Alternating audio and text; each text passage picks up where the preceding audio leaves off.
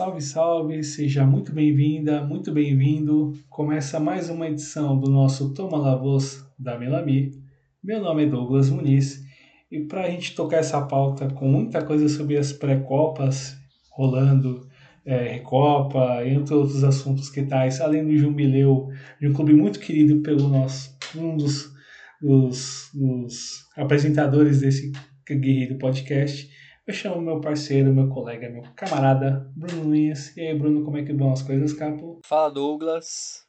Um, um abraço para você, pro amigo e amigo ouvinte. Nosso primeiro episódio, né, de 2023, de, vamos dizer, informativo, né, do, vamos dizer, notícias quentes, né? Tivemos o do Pelé aí, um especial, mas esse já com a atualidade aí do futebol sul-americano. Sim, e com muita coisa para abordar que, enfim, nos, que desdobraremos no programa de hoje, é, dando os primeiros, os, primeiros os primeiros salves iniciais, os primeiros espaços iniciais, falando, claro, sobre nossa, nossos caminhos pela rede social, para quem queira falar conosco, sugerir pauta, criticar, elogiar, dá um alô, enfim, por qual meio, por qual caminho ele ou ela conseguirá chegar até nós, meu caro. É muito simples, é só entrar lá no Instagram ou no Twitter e digitar a arroba Damelavos, D-A-M-E-L-A-V-O-S, e é isso, né? Estaremos lá esperando sua mensagem.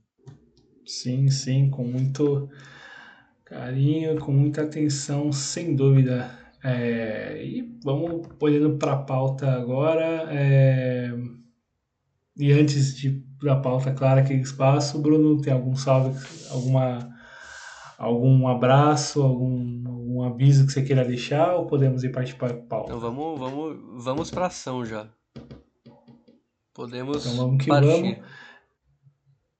Beleza. Começamos com enfim, as jornadas internacionais uh, envolvendo clubes sul-americanos começam, esses últimos anos estão começando muito cedo, ali já em fevereiro.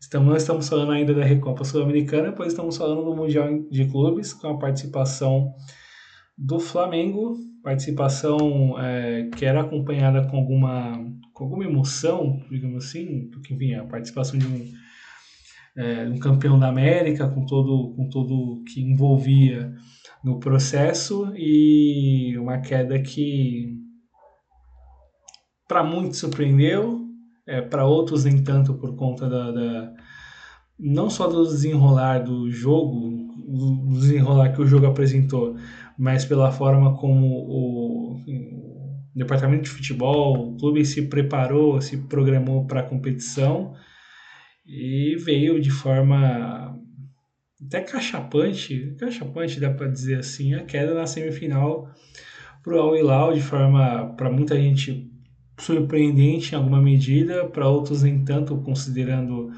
o nível de preparação do time, para além das questões físicas de alguns jogadores importantes, mas por a forma como o clube se organizou nesse processo e uma queda que afirma também que havia há trabalhos importantes fora do país, é, fora, aliás, fora do continente, se a gente olhar também para fora da Europa, também você tem muitos clubes que se organizam e conseguem é, construir boas equipes, atrair bons jogadores e formar equipes consistentes, competitivas.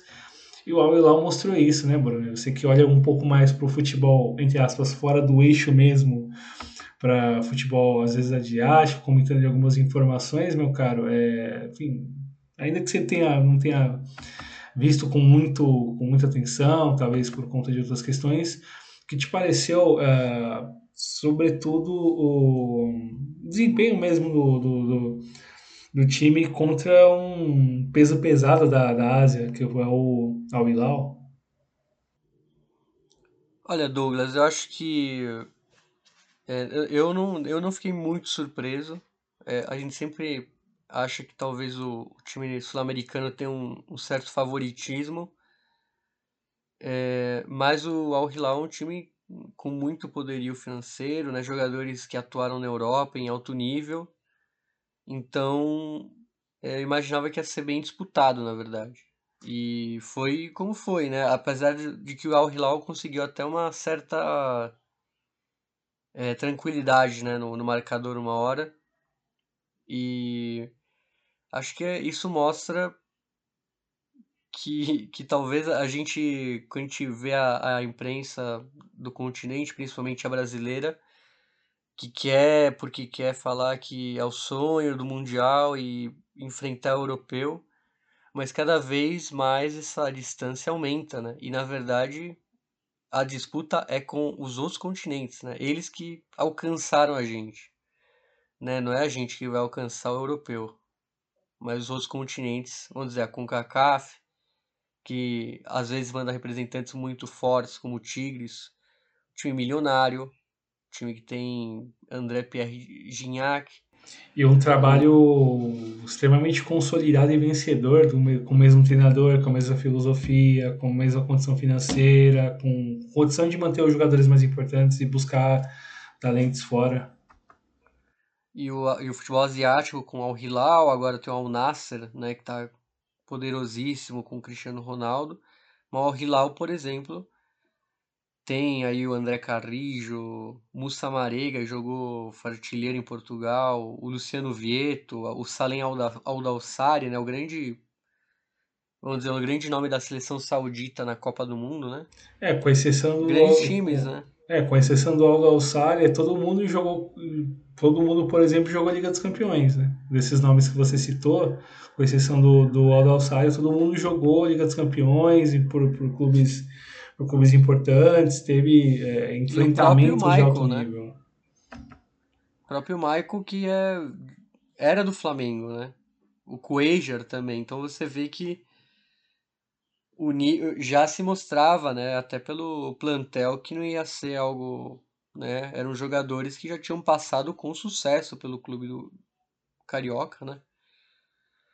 E eu acho que é isso. Eu acho que hoje a gente vê um Mundial, como eu te falei, cada vez mais distante da Europa. A Europa, vamos dizer, tomando. se distanciando do resto e uma, equipe, uma equiparação, do, principalmente da Ásia, né? E da CONCACAF em, em algumas edições. A África não tem o, vamos dizer, o mesmo poderio econômico, mas tem às vezes bons trabalhos, né? O Awali, por exemplo, principalmente na época do Pizzo Mosimani, é, você vê um time que era super caro, mas muito bem acertado, né? Sim, então, absolutamente, sempre... absolutamente hegemônico no futebol africano, né? Sim, e então a gente vê, né, que acho que cada vez mais vai ser uma disputa quem realmente vai ser o vice, né? Infelizmente, acho que é o. Apesar que agora, com esse novo Mundial, acho que nem isso, né? Talvez tenham as, tenham as vitórias de honra, né, contra os europeus. Isso eu imagino que, que possa acontecer. Mas ser campeão, até vice, acho que vai ser muito complicado para qualquer um. Só se. Eu vejo mais um time da Arábia Saudita, talvez chegando longe, do que um, um sul-americano, né? Já que a gente ouve tanto tanta, vamos dizer, especulação tipo, por exemplo, que o Messi pode ir para lá, né? Um outro grande jogador. É, realmente é um, acho que é o continente com, uma, com mais poderio financeiro para poder lutar contra um, os europeus, né? Sim.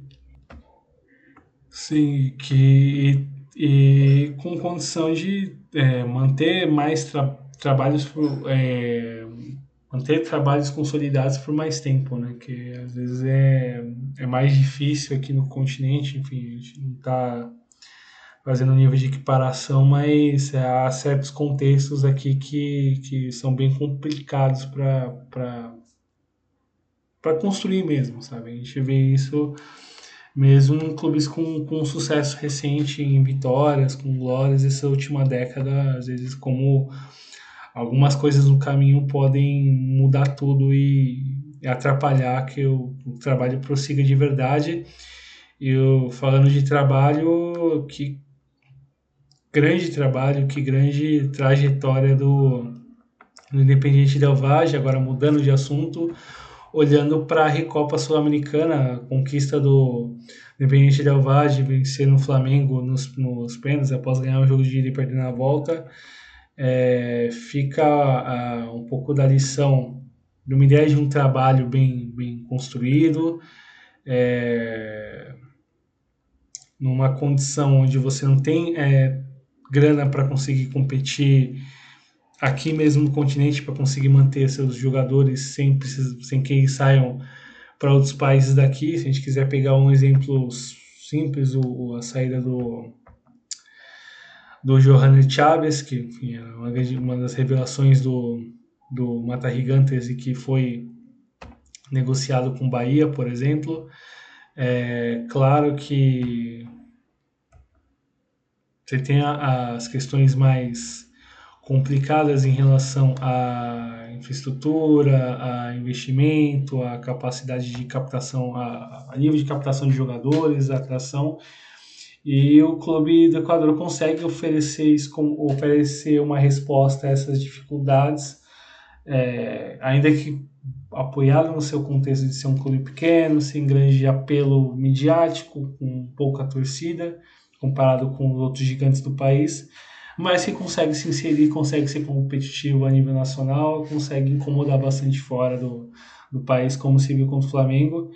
E um pouco a ironia, porque se você olha para o time, time vencedor sobre o São Paulo e olha para o time que jogaram contra o Flamengo, se repetem, se repetem outros jogadores. E é um pouco difícil você conseguir manter uma base por mais tempo, ainda que, que os sucessos tragam, tragam uma condição favorável e vai atrair a atenção de outros lugares em relação aos seus jogadores. Mas a estrutura, a ideia do trabalho, o, a a continuidade está ali e está bem executada. E foi isso bem mostrado nos dois jogos, com uma atuação muito interessante assim coletivamente, inclusive no Maracanã, sabendo é, sabia que tinha os riscos que, que teria para o jogo, mas é, sabendo também trabalhar nos erros do adversário, é, que já sabiam quais eram, e consagrar a vitória no, nos pênaltis, que é uma glória absurda. E a gente olhando para o contexto do clube, ao seu terceiro título terceiro título internacional. E, enfim, o que te parece essa glória do Delvage com seu segundo título no, no, no, ano, né? Porque ele já ganhou a, a Supercopa do Equador e fez no seu terceiro jogo da temporada, ganhou seu segundo título, que é, enfim, que é curioso e praticamente fecha o, o, o comando de taças na, no, no, seu país, pois ganhou o Equatoriano em 2021, ganhou a Copa Equador ano passado e agora campeão da Supercopa do Equador e, enfim, bicampeão da Sul-Americana, finalmente campeão da Recopa, falta Libertadores, né, Bruno? E mais o que te parece em relação à vitória sobre o Flamengo e sobre as possibilidades do Mata Gigantes? para esse ano e para aquilo que tu viu? Ah, para mim foi um dois partidaços, né, da equipe equatoriana, é, honrando o apelido de Mata Gigantes, né? Agora elimina não, né? Derrota o Flamengo na decisão. Bom, bom, boa participação, né, do, do Moisés Ramírez nos pênaltis, o Faravelli, né, fora de série o, o Júnior Sornosa também, que é o, é o referente aí, apesar de tudo. Para partidaço do, partidaço do Richard Schunk, que é uma das lideranças aí do, do elenco, enfim, muito, muito também, experiente, né? consistente. Veteraníssimo. E para consagrar essa era Martin Anselmi, né, também, que começa no meio da Sul-Americana e ele já tem quatro títulos pelo Independiente Del Valle. É até meio. É brutal se a gente for pensar, né? Ele tem uma Copa Equador, a Supercopa do Equador, Sul-Americana e a Recopa agora. Isso em pouquíssimo tempo de trabalho. É um dos, dos grandes nomes aí, né, que estão surgindo. É, me parece ser até um trabalho muito mais sólido que aquele que a gente via na, no nessa primeira fase vitoriosa né, do Del Valle na mão do espanhol do Miguel Ángel Ramírez. Me parece ser um trabalho bem mais sólido, né? E vamos ver, né? Vamos ver os próximos passos, assim. Ele entra como um favoritaço, acho que para ganhar a Liga Equatoriana. É, teve aí bom, um bom mercado também, né, Douglas? Trouxe o, o Kevin Kevin Fernandes? Kevin Rodrigues. Kevin Rodrigues, né, do Imbabura, da segunda divisão, que foi para a Copa do Mundo, estando na segunda divisão. Teve até um, uma boa participação em um dos jogos contra o Flamengo.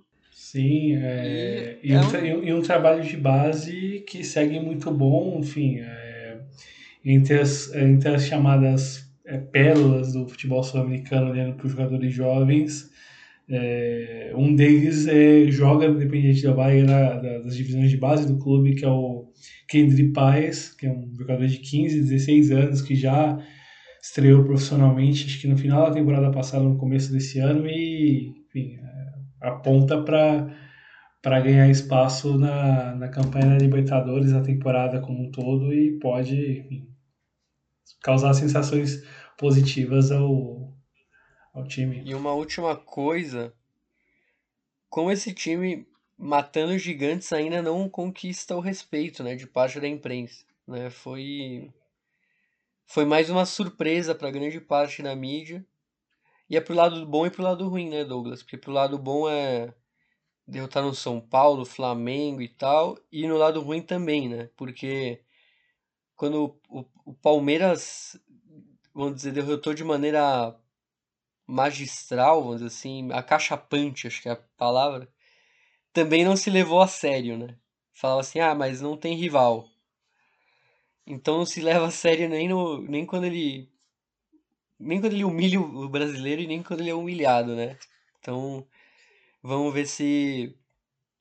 Vamos ver se ele não precisa da Libertadores agora para ganhar o respeito, porque ele já quase zerou, né? O, e fora que é um dos times que mais conquistou já taças no. É, o Equador, né? Um dos países que mais conquistou taças no, no Maracanã já. Sim, sim. Acho que até mais que os próprios cariocas. É, olhando para taças internacionais, isso é, isso é uma estatística que, que, que chama atenção mesmo. Porque e... foi duas vezes a LDU, né? Sim, sim, e, e fecha a trinca, né? Porque a LDU ganha a Libertadores e, e Sul-Americana no Maracanã e agora a Independente Del Valle ganha a Recopa, né?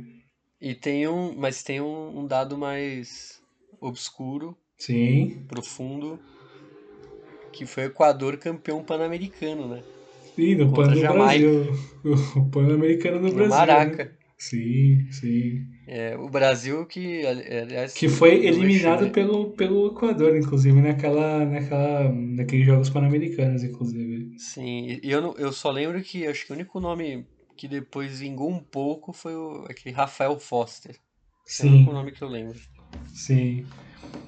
É, era uma equipe bem mesclada com muitos jovens, assim, sem, sem, grande, sem grande atenção no futebol brasileiro e enfim, um pouco da ideia do trabalho de base que o Equador ainda está tentando tocar e tem mudança de treinador aí para vir, tem algumas questões relacionadas à saída do Gustavo Alfaro, mas olhando para para a condição hoje do futebol equatoriano, olhando principalmente para a exceção que é o Independiente Del que tem um trabalho já projetado em relação à captação de jovens, revelação, aproveitamento, um trabalho de projeção mais consistente.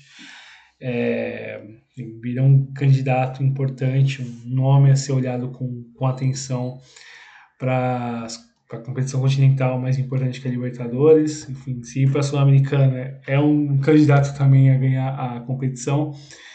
E, enfim, partindo para o outro assunto que é Libertadores, ele é um dos candidatos, entre outros que terão, é, entre outros que já são, no caso, a, o título, e sobre a competição como um todo, olhando para os clubes, a gente falará no próximo programa, como um guia, como a gente faz desde 2020, agora pegando essa fase de grupos, como fizemos em 21 e 22. Falaremos com mais atenção, cuidado em relação aos cinturões da Libertadores e também teremos o guia da Copa Sul-Americana para quem acompanha, para quem está de olho na, na competição, para quem tem seus times envolvidos no, no, na, no campeonato, para ficarem atentos em relação a alguns nomes, eh, ter algumas perspectivas, talvez os nossos pitacos em relação a como essas equipes virão e tudo que pode apresentar a principal competição do continente e a segunda maior competição do continente também. E é da Copa Libertadores que a gente vai começar falando na fase pré, pois de, de fevereiro, a partir do, no, na primeira semana de fevereiro, ali quase pré-carnaval até ali meados de março, ali na primeira metade de março, tivemos as fases eliminatórias, as fases pré-libertadores, com algumas histórias muito interessantes, com outras coisas que já, já era previsível de acontecer. A gente vai desdobrar uh, todos esses acontecimentos, olhando a cada fase para quem ficou pelo caminho, afinal, é, são muitos times envolvidos e aí tomar um pouco de cuidado em relação à abordagem de cada um deles. E na parte final da fase 3 em diante, a gente olha para quem passou, para quem é, no caso, quem ficou pelo caminho, claro que vai para a Sul-Americana, e quem passou para a fase de grupos. Meu caro Bruno, começa aí falando uh, sobre Esporte Roncaio e Nacional, meu caro. Bom, vamos falar do justamente de quem não passou, né? Tivemos os jogos, né? O jogo da ida em Huancayo 2 a 1 para o time peruano contra o Nacional do Paraguai. E a volta, né, Nacional 3 a 1 no Sport Huancayo e avançando dessa primeira fase, né? E fala sobre o Huancayo eliminado, que competiu em bom nível em casa, arrancou a vitória nos acréscimos e algo que dava esperança para o jogo da volta. Porém, na reta final do jogo lá no Paraguai faltou atenção e teve um gol sofrido no último lance, algo muito cruel. Era um jogo que estava indo para os pênaltis e não foi. E, obviamente, o que pesou aí, né, para os peruanos foi a questão sobre a falta de ritmo de jogo, pois foram seus primeiros jogos na temporada, já que a gente teve é, as rodadas iniciais da Liga 1 peruanas suspensas pelo decreto de estado de emergência no país, pelo problemas, pelos problemas políticos. É, e também teve, tivemos problemas dos direitos de transmissão, né, que também foi um é, para piorar, né?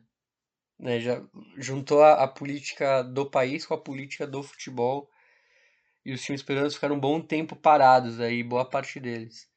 E isso acabou pesando, principalmente no jogo da volta, principalmente um campo pesado por conta da chuva, Douglas. E pesou bastante é, pela forma de, de como as pernas pesaram, falando em peso, como as pernas pesaram na reta final de jogo, o time uma dificuldade tremenda de correr para trás contra o Nacional, um pouco mais envolvido, mais empolgado com deslumbrante chance de classificação. E assim o Rojo Matador ficou pelo caminho nessa fase 1 de Libertadores, foi o primeiro eliminado. Partimos para o próximo jogo, que foi Nacional 1 contra o Nacional, que fez 6 gols, portanto uma goiada de 6 a 1 em Potosí. E no jogo da volta, em Quito, o Nacional confirmou com uma vitória por 3 a 1 sobre os Rancho Guitarras. Falando sobre o Nacional de Potosí, surpreendeu a fragilidade defensiva no confronto contra os equatorianos, principalmente no jogo da ida, afinal, levar três gols antes dos 20 minutos de jogo praticamente definiu a eliminatória. O peso anímico foi notável e os comandados de Vitor Hugo Andrada não conseguiram reagir.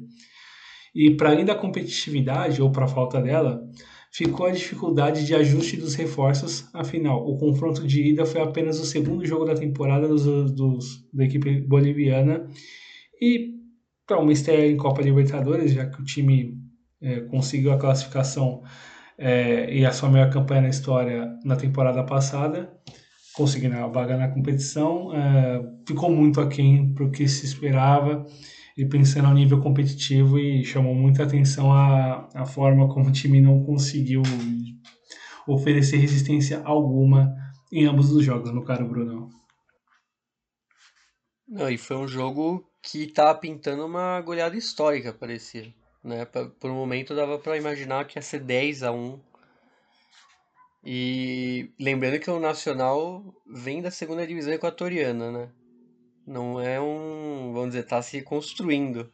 E mesmo assim, é, tirou até o pé, vamos dizer, o pé do acelerador uma hora. Deu para perceber claramente que se poupou aí no, em boa parte do, do jogo. E vamos falar agora de um duelo entre uruguaios e venezuelanos. Né? O Boston River e Zamora Jogo da ida em Montevideo 3 a 1 para o Boston River. E na volta, na Venezuela, mais uma vitória uruguaia, 1 a 0 E falando sobre o Zamora, eliminado, né, o clube mudou de treinador e perdeu alguns titulares importantes. Né, mas levar 3 a 0 em um jogo de ida, 3 a 1 no jogo de ida, complicou muito. É, claro que o gol do César Magajan manteve algumas esperanças para a volta né, na Venezuela. Os erros defensivos em determinados momentos dos dois jogos chamaram atenção. Mesmo com alguma organização da equipe, no começo de trabalho do técnico Francisco Stefano, faltou maior atenção quando o time estava sem a bola. E além disso, pro jogo de, no jogo de ida, as duas expulsões do, do, do Aguilar e do Chacon também ajudaram, se somaram à, dificuldade mesmo de conseguir é, conservar um placar bom, um placar é, reversível para o jogo de volta. Isso acabou custando de vez a classificação do Zamora e passou o Boston River para a fase 2, que a gente começa a falar agora, olhando justamente para os eliminados. É, e começamos passando a bola para ti, Bruno, para você falar de Carabobo e Galo. Bom, Carabobo e Galo, na ida na Venezuela 0 a 0 e a volta um 3 a 1 em Minas Gerais. Sobre o Carabobo, as contratações do Granate tiveram boa atuação diante dos mineiros e destaque aí para o Francisco, Francisco Apaulaça e o Michael Cover. É, a equipe teve seus momentos no segundo jogo com revés é, de 2 a 0 chegou ao gol com Miguel Pernia, mas a sua expulsão pouco depois acabou definindo aí o jogo da, da volta. O trabalho do Juan Tolissano, técnico no Carabobo, começa com boas expectativas pelo que se viu nos dois jogos e agora apenas com atenção à primeira divisão da Venezuela, né, a famigerada Liga FUTV. E se espera competir em nível alto aí no futebol nacional e somando aí a identificação que o Tolissano tem pelo clube e o que deve facilitar esse trabalho do técnico do Carabobo. E o Tolissano que começou a sua carreira como treinador, seu primeiro trabalho de destaque foi no próprio Carabobo, é, classificando a equipe para competições continentais. E Sim, teve, teve seus momentos nos dois jogos, no jogo da volta ali, teve um, um breve período de, de incômodo sobre o Galo, talvez com 11 por mais tempo poderia de repente complicar um pouco mais ali para a reta final do jogo depois que fez o gol, mas é, expulsão do Pernier acabou enfim, encaminhando de vez a classificação do Galo, que conseguiu o terceiro gol e, e passou para a fase 3. No segundo jogo, uh, confronto entre paraguaios e peruanos, confronto entre Nacional e Sporting Cristal, vitória no jogo de ida para o Nacional querido por 2 a 0 e na volta o Cristal fez 5 a 1 sobre o Nacional. Olhando para o eliminado Nacional, os comandados de Pedro Sarabia mostravam força nos jogos como mandante, chegando às vitórias com gols nos últimos lances. Foi assim um agônico 3 a 1 sobre o Huancajo e assim se repetiu no jogo da ida com o Sporting Cristal. Na volta, a equipe precisou de um maior equilíbrio defensivo no segundo tempo, já que a pressão peruana nos minutos finais deu tom. O gol de Rio Marlora, quase nos acréscimos, definiu o confronto.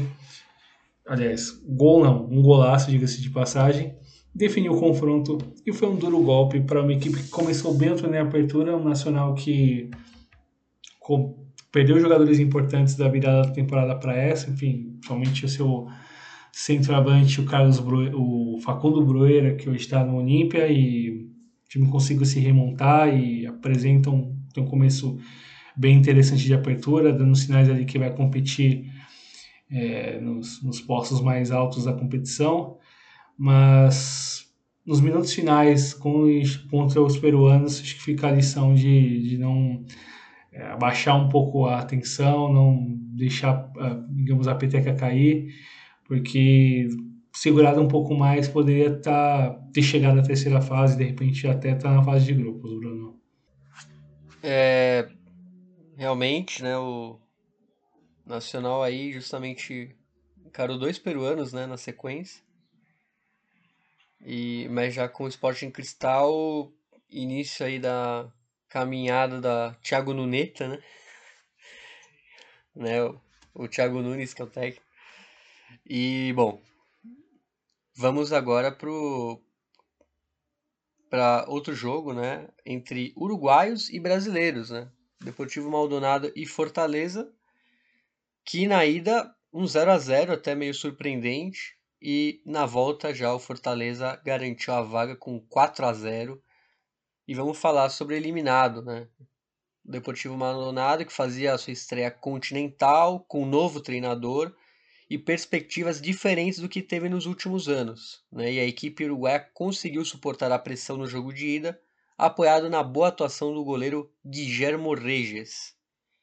Mas o cenário, mais um cenário se repetiu nos dois jogos a ausência de Maxi Canteiro, que é o destaque do time na temporada passada, e está fora por lesão e isso pesou bastante ao Maldonado, ainda mais no jogo de volta quando a equipe conseguiu segurar um 1 a 0 até os minutos finais de jogo e estava vivo na eliminatória e depois acabou sofrendo três gols eh, de maneira bem repentina. É, foi bem digna, né, até a, essa estreia justamente contra um brasileiro, né? Que acho que acaba até sendo mais pesado. Exatamente, e uh, um pouco a ausência do, do canteiro acabou pesando até demais, pensando na, na capacidade ofensiva da equipe. Enfim, uh, teve seus momentos ali capazes de segurar, de repente controlar o jogo até um determinado momento e tentar é, tentar perto do final incomodar para buscar o gol, de repente levar para as penalidades, numa condição mais extrema nesse sentido. Mas passou o Fortaleza naturalmente como se já era se imaginado em relação à questão do Deportivo Maldonado, que passou por mudanças no seu, no seu elenco, mudou de um treinador novo. E vamos ver como é que vai ser o andamento no decorrer da temporada no Uruguai para a equipe vermelho e verde. Para o próximo jogo partimos, partimos para falar de Al Nacional Independente de Medellín, jogo da ida 2 a 2 e o jogo da volta 2 a 1 vitória do Independente de Medellín. E falando do Al Nacional, se esperavam muitas dificuldades, mas a equipe equatoriana se comportou bem, principalmente no jogo da ida. E o talento do camisa 10 Brian Onha e o bom conjunto treinado por Ever Almeida exigiu bastante e deixou tudo definido para o jogo da volta. E em um cenário adverso, o time também apresentou coisas boas, exigiu boas defesas do goleiro Andrés Mosqueira, mas teve problemas no jogo aéreo e nos momentos finais do confronto, onde o cansaço começou a pesar, o que também pesou para a derrota. E, bom, é foi, obviamente, o Nacional foi muito acachapante, né, a primeira fase dele. Né, o Nacional Potosí estava bem abaixo. E mas fez uma, uma boa participação, né? O Dinho é um tradicional da, da Colômbia, um time muito bom, com boas peças. E mesmo assim, vamos dizer, deu batalha, né? Não, não foi eliminado de maneira acachapante e, obviamente, relembrando o que eu já falei, né? Um time que recém subiu da segunda divisão, tá se construindo, mas teve partidas para mostrar que o ano pode ser muito bom nacionalmente, né? É, saindo do trocadilho do nome da equipe. Mas vamos passar agora para um duelo entre chilenos e bolivianos, né? Aliás, dois times clássicos, né? Magallanes e Always Ready. E o Magallanes fez 3 a 0 na ida e 3 a 1 na volta, na altitude. Né? Um 6 a 1 global.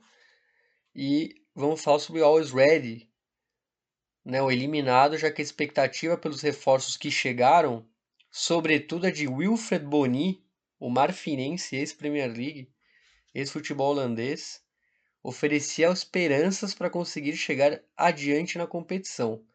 Mas faltou tudo para a equipe treinada pelo Pablo Godoy e se viu de maneira explícita nos dois jogos. A aposta em figuras, como já citado Boni e Marcos Riquelme, não se, não se pagou. O Dorni Romero, centroavante dominicano que começou muito bem a temporada, foi o mais prejudicado pelas escolhas do treinador que foi demitido após a eliminação e fazendo um, é, um pitaco sobre o Boni, ele primeiro que ele surpreendeu por ter jogado na altitude, né? Não parece, não, não, não acharia que ia estrear tão cedo lá. Né? Em Santiago foi péssimo, na volta deu um dos piores chutes que eu já vi na vida. E e realmente, e, mas se a gente pode destacar algo, são justamente os dominicanos, né? O futebol boliviano tá apostando muito no Caribe, né? No Caribe, jogadores mais baratos. E tem o Ederlin Regis, né? O Tamarindo Regis, Dorni Romero e o haitiano, né? Também da mesma ilha, né? Da República Dominicana, já que eles dividem, dividem a ilha, né? O, o, o Jairo Jean, né? Então, é bem interessante né, aposta do Always Ready nos jogadores caribenhos. E o Boni, né, vamos ver, vamos ver se ele se ele põe o pé na forma aí na, na Liga Nacional. A ver se o Always Ready deslancha na, na temporada local. Chamou muita atenção a facilidade com que o, o quadro chileno possui muitos jogadores experientes é, superou o Always Ready da forma como fez e, e isso é, até mesmo mudou um pouco a organização do que se esperava em relação ao a campanha do Always Ready na competição. Próximo jogo, falando do seu querido Curicó Unido, meu caro Bruno. Curicó Unido e Cerro Portenho. Jogo da ida, vitória do Ciclone por 1 a 0 E o jogo da volta, nova vitória do Ciclone também pela contagem mínima. O Curicó Unido que passou por muitas mudanças na temporada passada para essa, o quadro chileno é, conseguiu se comportar bem nos dois jogos, com as dificuldades que também incluem uma arbitragem ruim no jogo da ida que você deve desdobrar com maior é, precisão do que eu. E o gol nos minutos finais do primeiro jogo foi péssimo para as aspirações chilenas. Ainda assim, não deixou de competir no jogo da volta, já num cenário adverso pelo placar e por jogar naturalmente como visitante. Contra um Cerro desfalcado, o time teve algumas chances, mas um dia melhor, mas faltou um dia melhor dos atacantes, sobretudo de Diego Coelho, um dos seus jogadores que você mais gosta né, no quadro do Mauli, mas falando da participação do Curicó do Unido nessa Libertadores, o que te pareceu, Bruno, que você pode nos contar do que você viu do seu querido clube. Olha, Douglas, foi. Vamos dizer. Foi ótimo, né? Você pensar que é uma estreia contra um gigante do continente, 2 a 0 no global. É, mas o primeiro jogo realmente teve decisões aí do árbitro argentino Yael Falcon, e se eu sei o nome do árbitro, é porque me marcou bastante. É, né, o VAR, né, teve um VAR que demorou 10 minutos, né, porque eles não conseguiam de jeito nenhum saber se era gol ou não. E para mim se tá nessa situação, né, pô, dá gol, né, meu amigo. Foi justamente o gol do Augusto Barrios, que seria 1 a 0, né? E um lance que eu acho que ele é menos discutível, que ele é bem. Menos discutível, eu digo. Ele é muito mais crasso. foi uma defesa de um jogador do seu Portenho, né? Aliás, você, que me avisou, você que falou, né? Que, pô, foi um penalaço claro, Sim. né? Ele defende, né? Claramente. tá, tá- eu, eu tava acompanhando daqui, eu tava acompanhando aqui era de casa pênalti vermelho, né? e, se eu não me engano, foi o pênalti do, do, foi o pênalti do Patinho que fez o gol, inclusive, da vitória no jogo É, da pênalti Pênalti pra vermelho, né? Porque foi uma clamoroso, sim. defesa, né? Sim, Mas sim, ok. É, na volta, mas assim, tanto na ida, tanto na volta, achei o time muito envergonhado, vamos falar assim, né? Não se, não se mostrou, não pesou, pesou muito a competição, deu pra ver. Apesar de dois bons, vamos dizer, dois bons placares, né? É, fica aí a- o agradecimento ao, ao Diego Turin, que não queria mesmo fazer gol pro Curicó, né? Ele que jogou lá, é ídolo também, errou pênalti, Qual, qual, qual, qual o apelido dele no, no- quando jogou El, pelo, el pelo Portaaviones Curicó, del? Maule. Sim, Ele sim. Portaaviones del Maule e é, foi a primeira vez que eu vi que a lei do ex, tipo, não queria aparecer, né? Sendo que foi ele perdeu uns gols ali, perdeu pênalti, é, e, e depois ver o que o seu Portinho fez na fase seguinte, acho que deixou mais, vamos, vamos dizer assim, foi melhor ainda, né? Ver que era um adversário bem forte, né? Tava, tava contando com a estreia do Sava, né? Facundo Sava. E realmente o Diego Coelho deixou a desejar, mas também não não foi não conseguiu, né? Não, não chegou a bola nele também. Foi, du- foi duas coisas. Teve pouquíssimas chances, né? É, não conseguiu mostrar-se aí pros olheiros, pelo menos na Libertadores. E se tivesse passado de fase, você iria para Fortaleza Olha, o bem confronto? provável, né? Apesar que Assunção é muito mais perto. Mas acho que é mais barato, né? Viajar nacionalmente. Assunção é, é do lado, Sim, mas é. sim, sim, de sim. busão, mas de avião também. Caro, hein? E olha que, aliás, é, mil pessoas foram pra Assunção. É muita gente, né? Você pensar que é uma cidade de 130 mil pessoas. Então foi, foi histórico pra todo mundo. Foi muito legal. Mas eu, eu, eu parei um pouco de ver os jogos, viu, Douglas? Depois desses dois jogos, aí eu comecei a ver. Entrou numa fase tão ruim que eu falei no clássico, eu falei assim, não vou ver. Se ganhar, eu, não vou, eu vou parar de ver. E gan- ganhou, né? Ganhou o clássico contra o Nublense. Então eu tenho que ficar sem ver o time até eles perderem de novo. Como boa cábala, né? Que falam. Só vendo o lance Sim, a lance, claro. né? Tem que respeitar, né? As, as cábalas. Sempre Bom, tem que respeitar É, sempre. bom, a minha deixa, né? Aliás, é, depois desse jogo, vamos falar do Boston River e Huracan, que bem disputada a chave, né? Um 0 a 0 no Uruguai e 1 a 0 em Buenos Aires. Vamos destacar o Boston River, né?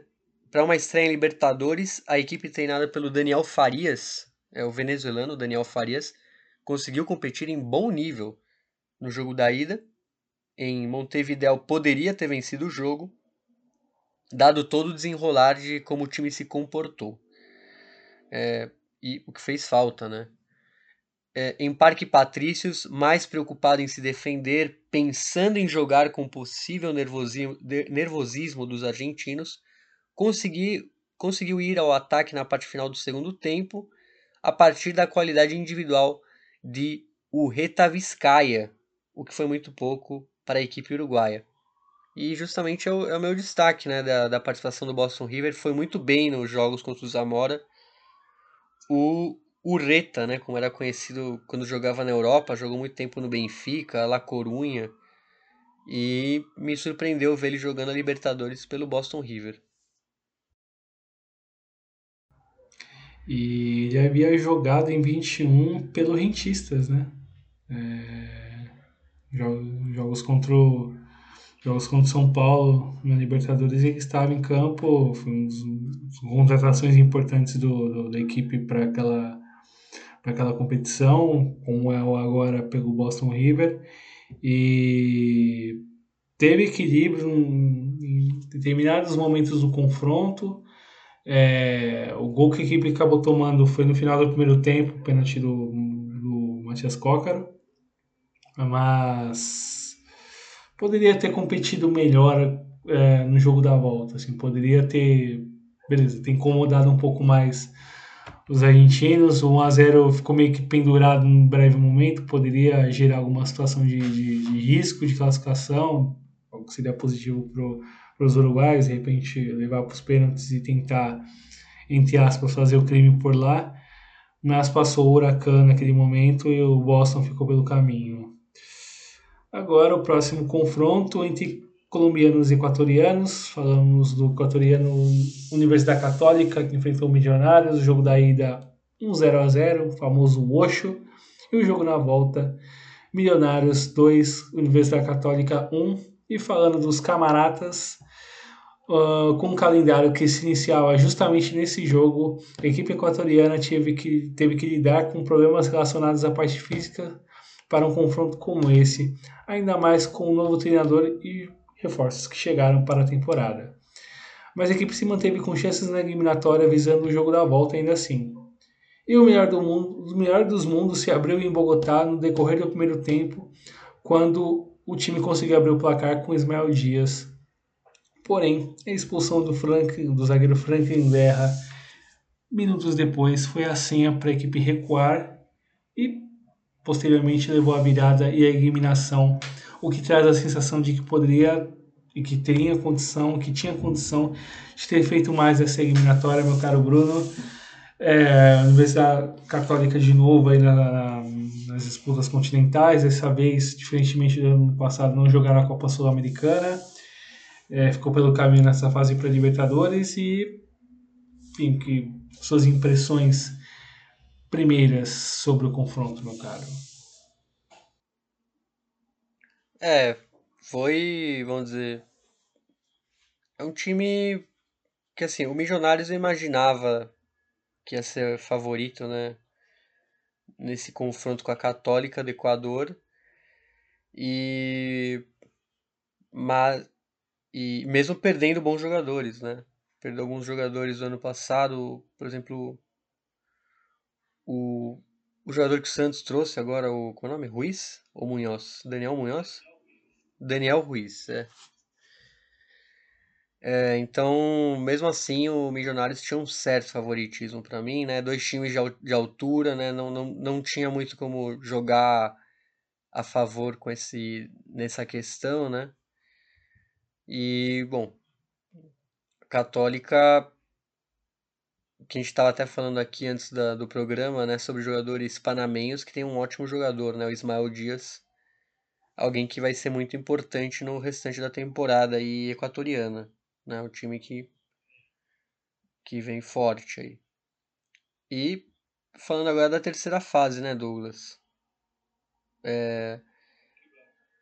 Justamente do Milionários, né? Falamos dele sendo classificado e agora ele sendo eliminado, já que ele pegou o Galo e empatou lá na Colômbia em 1 a 1 e perdeu por 3 a 1 em Minas Gerais. É o Milionários justamente o que eu tinha falado, né, as dificuldades que residem aí na questão das saídas do Daniel Ruiz e do Andrés Gomes.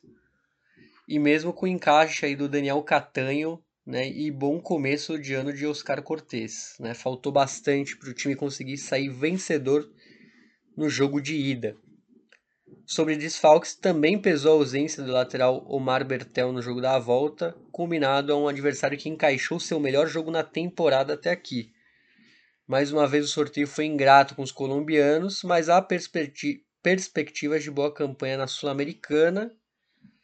E destacar também a, eh, a, o mau jogo do costarriquenho, né, do Juan Pablo.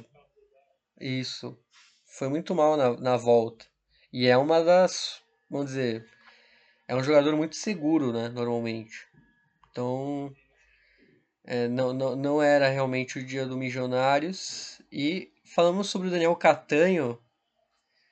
E a gente pode até aproveitar para trazer um, uma coisa que a gente não tinha falado, mas o Daniel Catanho que foi aquele jogador que foi agredido, né? Antes do jogo contra o Tolima. E, e por conta disso ele agrediu o agressor, né? O, o torcedor. Foi expulso e por conta disso, os jogadores do Milionários saíram de campo e não teve jogo. Então o Daniel Catanho começou muito bem lá na, no embarrador.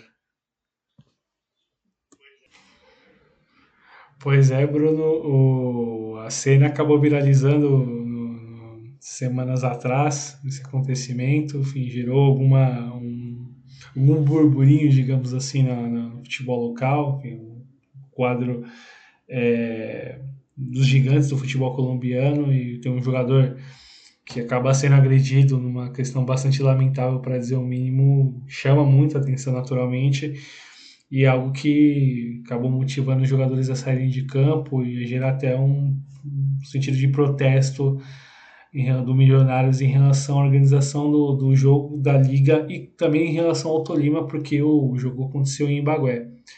Mas falando né, um pouco sobre Milionários e um pouco mais sobre o Atlético Mineiro, é, para os colombianos, uh, o tempo de trabalho do Alberto Gameiro é importante, a equipe conseguiu até que se comportar bem defensivamente em, em vários momentos do jogo contra o Atlético Mineiro. É, ainda que pese a, o desfoque do Omar Bertel o Alberto Gameiro tentou é, reajustar a equipe que conseguiu se defender bem um breve um momento razoável do jogo, um tempo razoável de, de jogo, mas um ponto positivo do Atlético Mineiro olhando para o lado do vencedor e classificado passa pelo entendimento de Paulinho e Hulk na frente.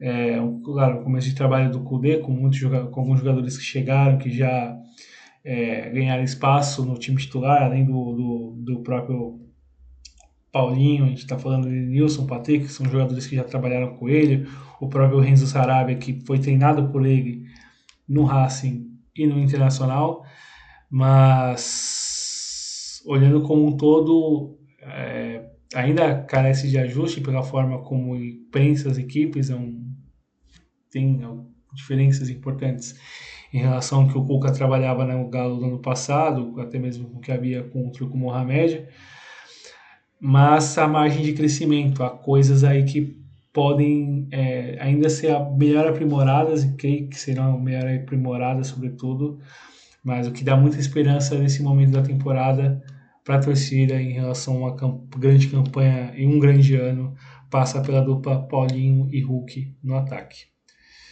Partindo para outro jogo dessa fase, falamos de confronto brasileiro e barra paraguaio, entre Fortaleza e Cerro Portenho. No jogo da ida, vitória do Ciclone por 1 a 0 e na volta, nova vitória, dessa vez por 2 a 1 em Assunção.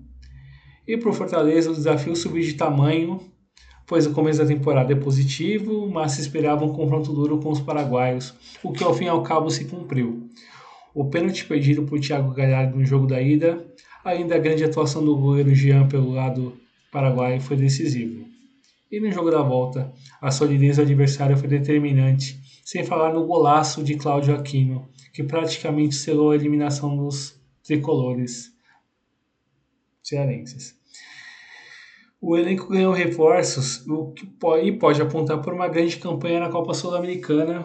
A dúvida passa a ser como vai se dividir nas frentes que está, porque na temporada passada teve de acumular é, por maior uma maior parte do ano. A Copa Libertadores vindo na fase de grupos, é, a parte ali final da, da, Copa do Nordeste, onde foi campeão, a Copa, o próprio Campeonato Cearense no, no, no andamento da campanha ali no, a gente quiser pegar ali na primeira, no primeiro terço de ano ali, de janeiro mais ou menos até abril, com o brasileiro começando na sequência, com a Copa do Brasil também chegando junto. Isso acabou é, consumindo boa parte do, do da, das dificuldades do Fortaleza conseguir somar pontos no brasileiro, por questão de elenco curto, parte física dos jogadores pesando, dificuldade de conseguir somar pontos no brasileiro quase é, inclusive custou o emprego do, do Pablo Voivoda naquele momento. O segundo turno foi de, de recuperação e arrancada para ficar com a vaga na Libertadores. E, mas começar um pouco do, digamos, do começo da competição por Fortaleza também foi pesado, porque exige um outro tipo de preparação. Você vai lidar com adversários que já, em alguma medida, te conhecem, porque você não é novo, você já foi jogar na temporada anterior. E são adversários que, enfim, estão batendo cartão no, na, na, competição todos os anos, que é o caso do Cerro Portenho, com um trabalho que começou recentemente com o Facundo Sava, após anos de, do, do Tiki Arce no comando, mas com a mesma base, que já joga junto há algum tempo, que pode ser muito, foi muito importante na, nessas fases pré e pode ser ainda mais importante no decorrer da fase de grupos para a campanha dos paraguaios em 2022 aliás, em 2023.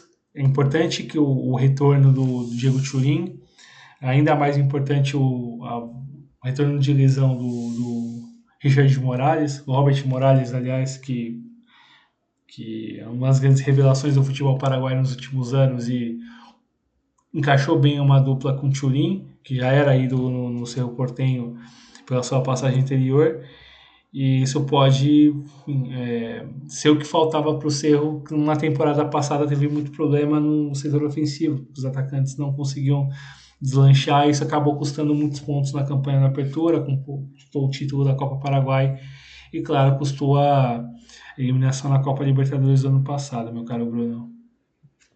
Bom, e agora, bom, vamos falar da, da chave entre Magajanes e Independiente Medellín, que teve 1 a 1 em Santiago e 2 a 0 para o Independiente Medellín na Colômbia. Então falo sobre o Magajanes, que o histórico clube chileno começou mal a, a temporada no campeonato chileno, apostava as fichas na competição continental e as boas apresentações na fase anterior contra o Always Ready o credenciava e o rendimento dos veteranos também, além da força para competir, o que se viu no jogo da ida.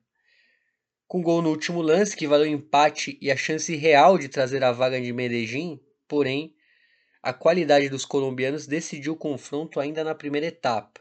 O jogo valeu também a despedida aí do César Chester Cortés, né, a despedida dele do futebol, né, e uma vaguinha na Sul-Americana que está ótima para um time que é, recém voltou né, à primeira divisão, então foi muito bem bem-vinda essa vaga.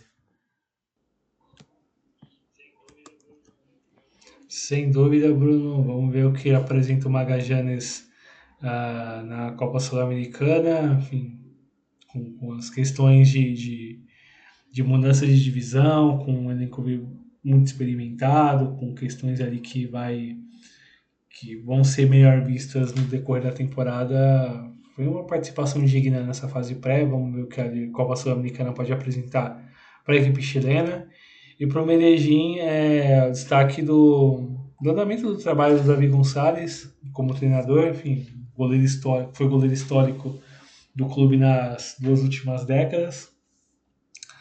É, uma equipe que tem boas valências no seu, no seu, no seu time titular, ele é jogadores mais experientes, a gente pode lembrar do Andrés Cadavi, que é uma das lideranças históricas já do clube, falando do Luciano Pons, que marcou os gols da vitória.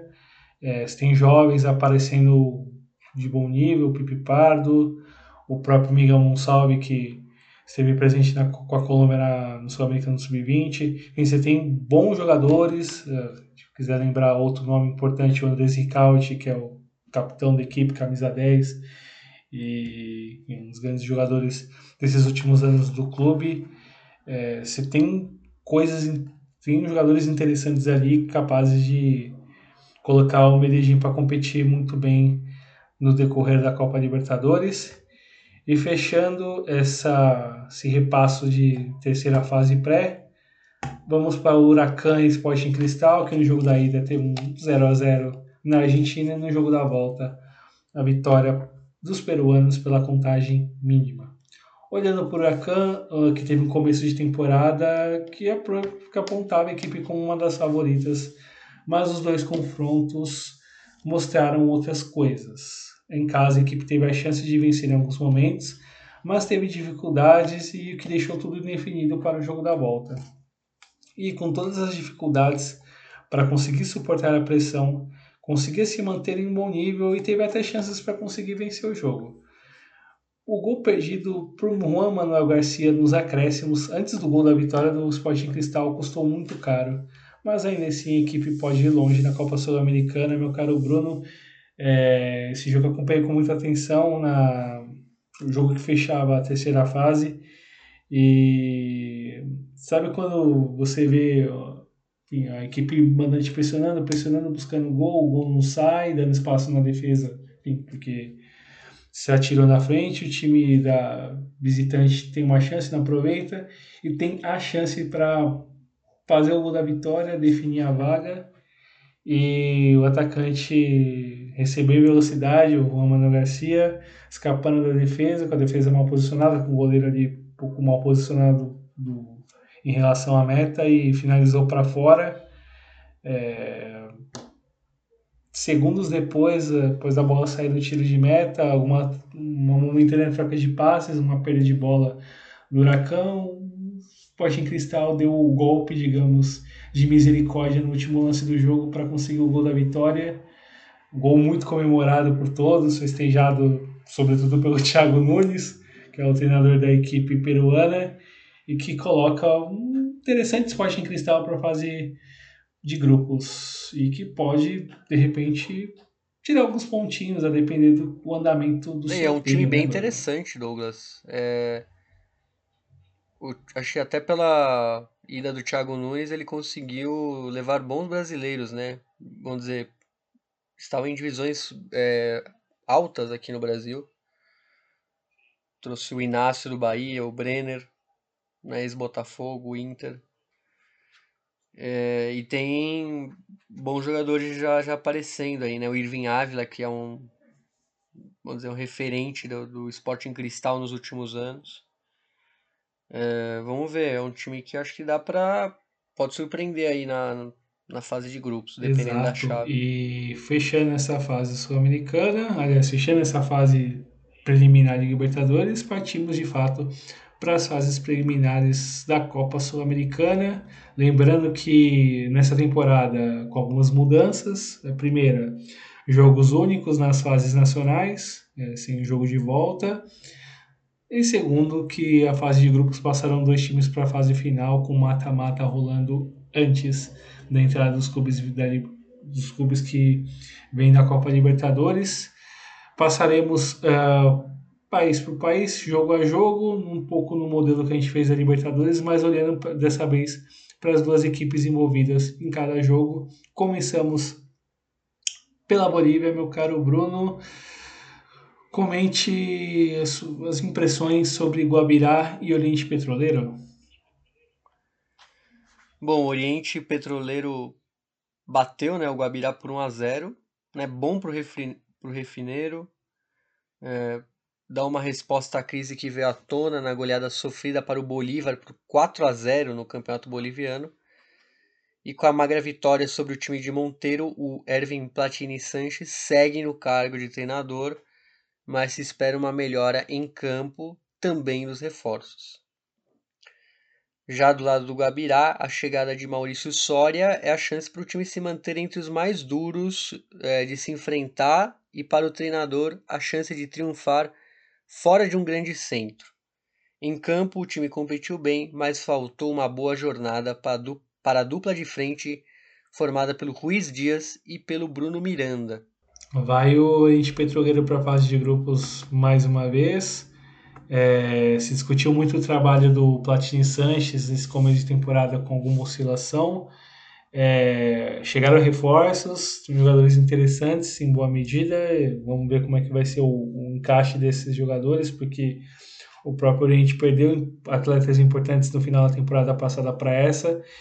E, enfim, vai um, conduzir esse semestre com, em duas frentes, com nível de exigência alta ali para o lado de Santa Cruz de la Sierra, olhando para a equipe Alviverde.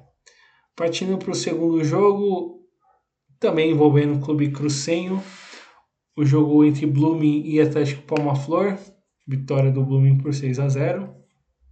E o resultado final é um alento para o torcedor da Academia Passenha, aliás, para a Academia Crucenha, numa temporada que começou tão ruim e já teve mudança de treinador. Carlos Bustos, que foi campeão peruano pelo Alianza Lima em 2021, terá trabalho para que as coisas melhorem, mas o futebol apresentado nesse confronto já oferece um norte. E entre as surpresas do Campeonato Boliviano nesse ano, o clube de Vigiatunari, que é o Atlético Palma Flor, já despontava e indicava que poderia fazer o mesmo nas instâncias internacionais. A goleada naturalmente assusta pelo volume de jogo que teve, a incrível eficiência dos atacantes do Blooming como um fator preponderante, mas dá para fazer algumas coisas interessantes, dá para aprontar em alguma medida na, nas instâncias uh, bolivianas, digamos assim. E o confronto entre, entre Blooming e Palma Flor dessa vez no Campeonato Boliviano, na apertura, teve o destaque do maior maior tempo de acréscimo da história, né? o jogo infinito, né? Porque, enfim, teve consulta ao VAR, teve. Exato, o Flor venceu por 3 a 2 o jogo teve em torno de 132 minutos contados e, enfim, é, algo completamente insano é, que passa pela questão da, da, da, da, arbitragem em relação ao VAR, que acabou avaliando, demorando para avaliar um lance, teve a situação da chuva, que choveu bastante o jogo lá em Vidia Tunari, e ao fim e ao cabo tivemos o Palmafor vencedor no jogo, ao menos na confronto no Campeonato Boliviano, mas fica a anedota histórica da, do jogo mais, mais longo da história do futebol boliviano. Partimos para o Paraguai, Bruno? Partimos, partimos com Guarani e Esportivo Ameliano, né? Chave vencida pelo Guarani por 3 a 1 e o começo do ano é um dos mais animadores para a torcida do Aborigen, um, um, elenco reforçado e com bom trabalho do eterno Hernan Rodrigo Lopes, que aliás é um é histórico na Sul-Americana, né? Acho que é o maior artilheiro da competição. E resultados bons também no Apertura e no confronto com o Ameliano. O entendimento entre o Camacho e o Federico Santander fez a diferença. Já do, se do lado dos aurinegros o destaque fica para a qualidade do que o time vem mostrando em todas as frentes, pelo lado da V Assulada, do Ameliano, as saídas do time campeão da Copa Paraguai pesam, ainda que consiga se mostrar competitivo até aqui, mas valeu a estreia continental e valeu também o título né, da Supercopa né, do Paraguai, dois títulos nacionais aí para um time que passou anos e anos nas divisões mais baixas né, do futebol paraguaio. Sim, grande história e grande vitória sobre o Olímpia no começo da temporada paraguaia. E mas para conseguir competir com o Guarani, que vem apresentando uh, bons sinais esse começo de temporada, foi muito pouco e acho que vale a atenção ali Rendário uh, com as mudanças que o clube passou da temporada passada para essa, com a entrada de um novo treinador é, com chegada de jogadores interessantes, podem é, aprontar bastante. O que pode pesar em contra é a média de idade um pouco elevada da equipe, enfim, a parte física pode em algum momento cobrar conta no semestre, mas esse começo de temporada para o Guarani é bastante animador. Partimos para o segundo jogo uh, entre paraguaios, partimos para Taquari e General Cabageiro de Juan Leão Majorquim onde empataram um tempo normal por 2 a 2 e o Taquari venceu por 4 a 2 nas penalidades máximas. E nos, nos confrontos mais parelhos dessa fase, o Taquari se adaptou ao que o jogo apresentou. Mais presente no ataque, o time que ainda luta para vencer um jogo nessa, na abertura dessa temporada teve a frieza e a qualidade dos seus batedores e do goleiro Carlos Servin, para ficar com a vaga para a próxima fase. E a chance de classificação do Juan Leo, do General Cabageiro começou a ruir após a expulsão de Franco Costa, ainda antes dos 20 minutos de jogo, o que acabou condicionando tudo, mesmo quando a equipe conseguiu virar o jogo após sair atrás do placar. pesa bastante que a derrota tenha sido nos pênaltis. É, talvez tenha, tenha sido um dos jogos é, mais equilibrados, com alguma emoção, digamos assim, em relação a, ao que se esperava nos outros confrontos. É, Taquari que volta de vez, de, de fato, mesmo a competição continental. É, fica a lembrança para o torcedor palmeirense. Taquari enfrentou o Palmeiras numa Libertadores em 2005, a partir também da fase pré-Libertadores. Enfim, configuração do campeonato tinha algumas diferenças do que temos hoje. O Palmeiras acabou superando a equipe paraguaia. O Taquari que volta, que entra, aliás, entra de cabeça nessa fase de grupos da Copa Sul-Americana, meu caro Bruno partimos para a sua querida terra, para o Chile. Aliás, o, Taquari que. Acho que era o Taquari que tinha o Edson Carius, né? Exatamente, tem, tem brasileiros Eterno, na equipe, né? Eterno jogador do, de Série B, Série C, né? Sim, sim. E tem, além dele tinha um brasileiro, Patrick Ferreira, se não me engano, o atacante que que entra no jogo, entra para bater um dos pênaltis e converte um dos pênaltis no, no, no, confronto, na disputa de penalidades máximas e vamos ver o que, o que a temporada apresenta. Vai que o Carlos consegue apresentar boas coisas no, no, no Taquari. Vamos acompanhar aí com que pode apresentar agora na fase de grupos da competição continental. E bom, vamos agora ao Chile, como o Douglas tinha adiantado. Primeiro para Cobressal e Palestino, né? O Cobressal eliminado jogando como mandante, perdeu por 1 a 0 dos árabes. Uma arrancada muito interessante de temporada para o quadro baissano, para o quadro árabe do Palestino, que ilusiona a torcida e reforça a confiança no trabalho do Pablo Vitamina Sanches, e diante do Cobressal prevaleceu a força do conjunto na qualidade de seus jogadores, como de Misael Dávila, autor do gol. E do lado nortenho do Cobressal, após um bom 2022, a moral segue alta ali pelos lados dos mineiros, já que o trabalho de Gustavo Huerta segue sendo um dos melhores do futebol chileno. Em campo, uma jornada ruim de jogadores-chave, como o capitão Gaston Lescano e de Cecílio Waterman também pesou na eliminação. E claro que teve uma questão de, de dificuldade para o Cobressal é, para esse começo de temporada que a equipe ainda tenta se aceitar em alguns aspectos coletivos, mas mostra coisas boas no Campeonato Chileno ali competindo próximo ali da ponta e incomodou o Palestino em breves momentos do jogo. O Palestino conseguiu é, se segurar em relação ao, ao, ao placar que havia construído na primeira etapa. É, creio que vai apresentar coisas boas aí no decorrer da fase de grupos, a ver o andamento da, da construção da equipe ou da manutenção dos jogadores mais importantes, que são na sua maioria mais experientes.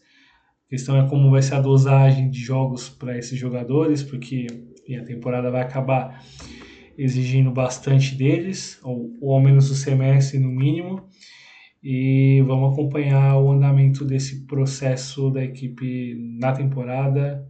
E chamou um pouco a atenção, Bruno, é, como as equipes de colônia é, apostam nas figuras é, mais é, experimentadas e bastante rodadas, né? Porque se você pega na, no time titular que jogou a partida, você tem um, dois, três, quatro, cinco, seis, sete, oito jogadores que começaram o confronto acima dos 30 anos de idade. É, algumas figuras carimbadíssimas, se a gente quiser falar de alguns deles, o caso do Christian Soares, que chegou a jogar no futebol brasileiro, é, rodou muitos clubes do futebol chileno, o próprio Agostinho Farias, que é o capitão histórico da equipe, uh, o Brian Carrasco, o próprio Jonathan Benítez, por exemplo, o César Rigamonte, goleiro. É, enfim, o apoio dos veteranos sempre é importante, você sempre acaba trombando com alguns nomes que você pega de memória de passagens de outros clubes ou de, por outras competições e que serão importantes para a temporada do Palestino. Desse jogo partimos para o próximo confronto. Esse que dá para dizer que foi uma surpresa. Uh, o confronto entre Universidade Católica e Palestino, vitória, aliás, entre a Universidade Católica e Audax Italiano, e a vitória do quadro itálico por 3 a 2. Uh, o Audax mostrou capacidade de reação que tão pouco se esperava após um começo ruim de ano no campeonato chileno. O técnico Manuel Fernandes segue contestado. O time venceu seu primeiro jogo do ano em março, que foi justamente esse e de virada, mas tendo que encarar duas frentes, isso vai acabar pesando e aí vai ser complicado ver como é que vai ser o andamento de como conduzir uh, o calendário da equipe em duas frentes, em duas competições. E pelo lado da Católica, impressiona a qualidade individual dos seus jogadores, mas se vê o que ainda falta. Os comandados de Ariel Holan mostram porque, mostraram porque tem uma, o ataque mais forte do país, com a, o retorno do Alexander Aravena e a permanência do Fernando Zampedri, que caminha para ser um dos atacantes, o, talvez maior goleador da história do clube por alguns jogos. Eu acho que nessa temporada, na próxima, certamente ele chegará a esse posto. É, mas tem dificuldades extremas no, na defesa, né? Porque precisa ter um time equilibrado para você conseguir competir. E alguns erros da defesa foram fatais no, no confronto. É, é uma equipe também com muitos jogadores experientes, se a gente quiser olhar para nomes da Regeneração Dourada chilena, com, que ganharam a bicampeonato de Copa América, com o Maurício Isla, o próprio Renio Mena, uh, figuras do próprio Universidade Católica, o caso do Matias de Turo, o próprio Fernando Sampedri, mas você tem mais chegada de jogadores, o caso do Gary Kagelmacher e o Franco de Santos, são jogadores ali próximos dos 35 anos, que talvez estão longe dos seus melhores momentos, das suas melhores fases, certamente, e as dificuldades para esse jogo e que podem indicar para que a Católica tenha de se não de se reorganizar para a temporada, porque começou bem, é um time que está aí na ponta da tabela disputando bem em alto nível o campeonato chileno, mas a cada temporada que passa, Bruno passa a certeza ou a impressão de que para você conseguir competir é, de maneira forte fora do país, vai precisar de algo mais, que esse algo mais se apresenta a cada eliminação, mas nunca se cumpre pelo lado dos cruzados, né, Bruno? É, pois é, Douglas. É um. Foi um batacá. Não foi, eu não vou falar que foi uma grande zebra, né?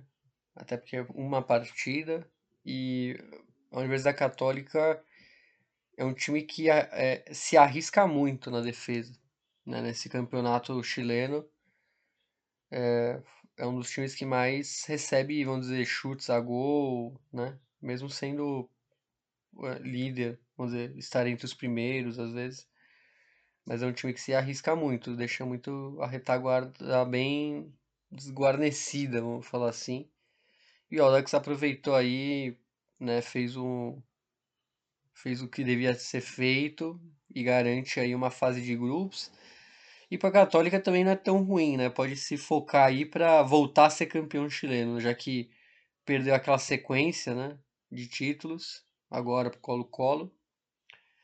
E começar de uma maneira satisfatória aí nacionalmente. Então vamos ver o que nos aguarda. E saindo do Chile, vamos para o Peru, Douglas para falar de Universidade César Vallejo e Binacional. Vitória da César Vallejo por 3 a 1. Demonstração de força aí dos poetas diante do Binacional em um jogo onde conseguiu ser dominante em quase totalidade do, do confronto, reafirmando o ótimo começo de temporada da equipe treinada pelo Louco Abreu. Ele mesmo, Sebastião Abreu. E a permanência do equatoriano Yorles Mena é um indicativo dessa força do, da Universidade César Vallejo. Já o Binacional está com uma sequência de resultados ruins na Liga 1 e esse tornaram esse confronto a chance de resposta para os comandados do Vilmar Valência. Com pouca qualidade na frente, restou lutar com o pouco que teve e o ano parece que vai ser bastante difícil para o clube de Juliaca, meu caro Douglas. E o próprio Binacional demitiu pela sequência de maus resultados o Vilmar Valência, enfim, vai precisar de lidar com, com algumas questões do próprio plantel, é, que enfim, de pouca qualidade, o começo de temporada indica que a luta vai ser pela permanência. Vamos ver como é que vai ser o andamento da temporada do Binacional, mas pelo outro lado da, da tabela, lá de cima, da Liga Uno e pela boa partida no, nesse confronto, destaque para um bom começo de trabalho do, do Louco Abreu no, no, no, no César Vagerro. Enfim, ainda falta muito para o Louco conseguir se, se, se estabelecer nessa nova carreira de treinador. É, vamos ver se, se ele permanecer por mais tempo, andamento de resultados, de desempenho, de bom trabalho, pode ser muito interessante para o clube conseguir ter um, uma boa temporada e, claro, o Abreu se projetar na nova carreira de treinador. Partimos para outro confronto peruano, confronto entre universidade, universitário e cienciano, confronto de um time tradicional no futebol peruano contra um campeão da Sul-Americana, esse é único peruano campeão da Sul-Americana, que é o cienciano, vitória dos cremas por 2 a 0. E o universitário que teve seus desacertos no começo da temporada que custaram o emprego do treinador Carlos Campagnucci. Substituído pelo experiente Roger Fossati, que estreou justamente nesse confronto, vale a confiança nos experientes e no faro de gol de Emanuel Herrera. E sem a oscilação dos cremas, o clube de Cusco, no caso cienciano, mostra maior segurança é, e constância nesse começo de ano, com Leonel Álvares no comando técnico, além dos reforços experientes como os atacantes Carlos Garcês e Alberto Quinteiro, mas faltou muito ao setor ofensivo da equipe nesse confronto. Meu caro Bruno, vamos partir para a Colômbia, meu caro? Bora para Colômbia, bora para Colômbia. Falar da, do primeiro confronto entre colombianos, que foi Deportivo Tolima, Deportes Tolima, perdão, e Junior né, o Júnior de Barranquilla, 1 a 0 para o Tolima, e um jogo ruim e tudo pode ir para o espaço. Foi essa a sensação da torcida do Tiburon no decorrer do confronto, o que também ajuda a expressar o cenário da temporada da equipe no ano. Produz, ataca, erra na frente e sofre na defesa. E a recuperação na apertura é urgente. E sobre o Tolima para um elenco que passou por mudanças, mas que ainda mantém a estrutura de trabalho liderada pelo técnico Hernan Torres, os Pijaos cons conseguiram se impor contra um adversário em crise, mas ainda assim muito perigoso e assim segue adiante na competição. Bom lembrar do, do Juanfer Quinteiro, né? Ele, aliás, cria muita chance para os co companheiros, mas não tem saído muito gol, né? Do, dos pés aí, da, das assistências dele.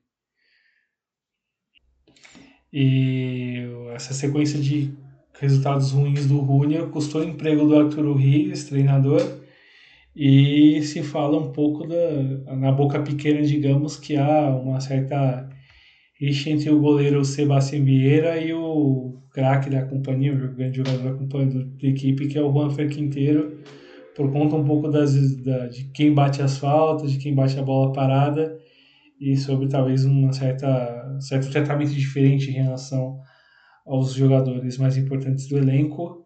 Partindo para o próximo jogo entre Rio Negro Águilas e Independiente Santa Fé, vitória do Santa Fé por 2 a 1 e se discutiu o quanto que os reforços do time da capital poderiam oferecer num cenário onde nos últimos anos a equipe parece abaixo do arquirrival Milionários. Em campo, o time treinado por Harold Rivera mostrou que pode conseguir, mesmo com o que ainda precisa ser acertado.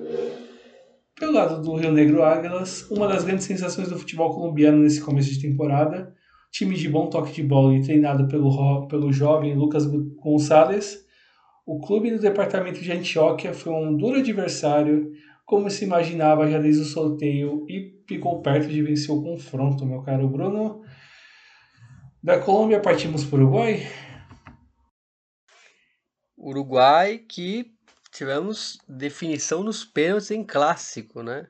0 a 0 Defensor Sporting e Danúbio e 4 a 3 para o Danúbio nos pênaltis. O equilíbrio do clássico de los medianos já se anunciava desde o começo do torneio Apertura e em campo se cumpriu o esperado, ainda que o Danúbio tenha no goleiro Mauro Goicoechea um sinal de segurança, que foi confirmado na disputa por pênaltis. Já do lado violeta, o trabalho de Marcelo Mendes se afirmou com a conquista da Copa Uruguai no final de 2022 e ganha força com um bom começo de temporada. Já no confronto, o time esteve mais perto de chegar ao gol e, mesmo derrotado, pode fazer bastante barulho nesse ano, Douglas.